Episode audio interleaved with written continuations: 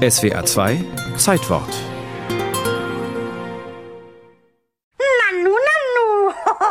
Wo kommt ihr denn jetzt alle her? Ich kann mir schon denken. ihr wartet auf Meister Nadelöhr. Stimmt's? Aber der kommt heute nicht. Nein. Ich will euch auch mal verraten, warum nicht. Heute gehen wir überhaupt nicht schlafen. Nein, fällt uns gar nicht ein. Ist ja albern, immer schlafen gehen. So freche Töne war man im DDR-Fernsehen nicht gewohnt.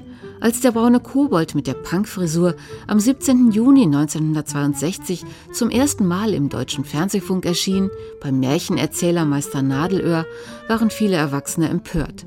Geradezu subversiv fanden sie den komischen kleinen Wicht. Pädagogen und Erzieher hatten etwas dagegen nach der ersten Sendung, nach den ersten Sendungen und schrieben bitterböse Briefe. Was soll der unseren Kindern beibringen? Erinnert sich Puppenspieler Heinz Schröder, der Pittiplatsch seine Stimme gab.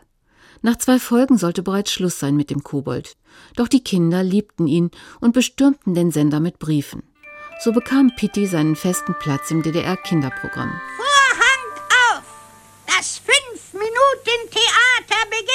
Zusammen mit seinen Freunden, dem chaotischen Hund Moppy und der braven Ente Schnatterinchen, trat er auch in den kleinen Einspielfilmen des Sandmännchens auf. Knack, knack, knack.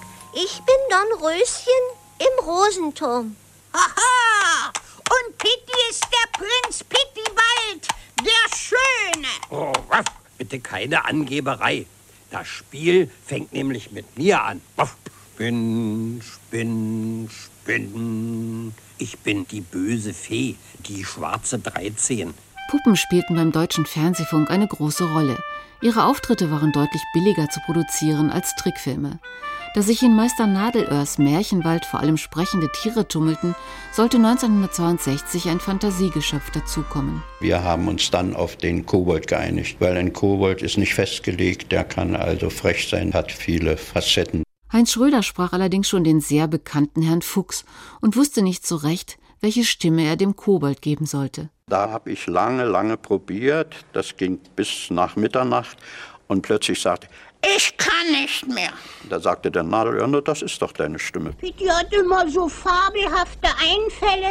Und was kommt heraus? Nur Ärger. Pitti Platsch, der von sich meist in der dritten Person spricht, ist wie ein Kind. Er will nicht ins Bett, hat eine überschäumende Fantasie und macht reichlich Quatsch.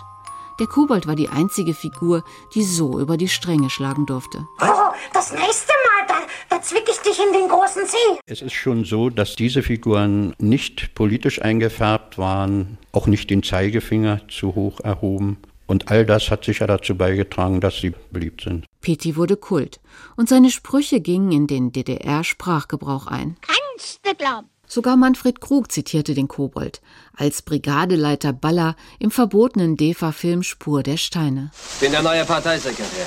Und ich bin Pittiplatsch, der Liebe. Über 500 Geschichten um den kleinen Kobold wurden bis 1991 produziert. Dann wurde auch Pitti abgewickelt. Zwar überlebte das Ostsandmännchen die Wende, doch die Pittiplatsch-Einspieler stammten nur noch aus der Konserve. Puppenspieler Schröder ging allerdings bis zu seinem Tod 2009 mit dem Kobold auf Tour und sorgte zuverlässig für feuchte Augen im Saal. Die Tränen im Publikum, die rühren daher, dass man sich an seine Kindheit erinnert fühlt und überhaupt an die ganze Zeit. Ganz herrliches Geschöpf. Ich vermisse ihn. Zum 60. Geburtstag des Kobolds wurden neue Folgen produziert, mit neuem Team und überarbeiteten Puppen. Pitti ist jetzt flauschig und kann den Mund bewegen. Außerdem geht es um Themen wie Umweltschutz oder den Pitti Song Contest. Ach du meine Nase!